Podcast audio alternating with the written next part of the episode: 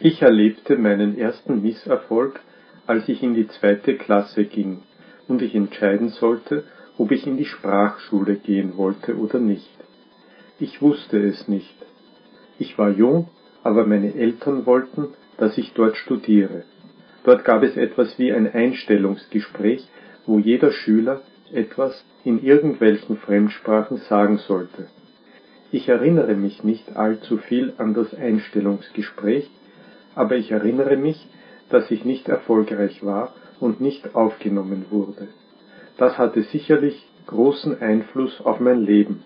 Vorher ging ich in dieselbe Klasse mit vielen Freunden und mit meinem Cousin. Aber sie waren erfolgreich bei dem Einstellungsgespräch. Daher gingen sie vom nächsten Jahr an in die Sprachschule. Meine Familie hat mir viele Male gesagt, dass mein Cousin an der Sprachschule studierte und ich nur in der normalen Schule. Ich war ein Durchschnittsschüler. Er war in allem besser als ich, nicht nur in der Schule, im Sport zum Beispiel. Ich war immer der Schlechtere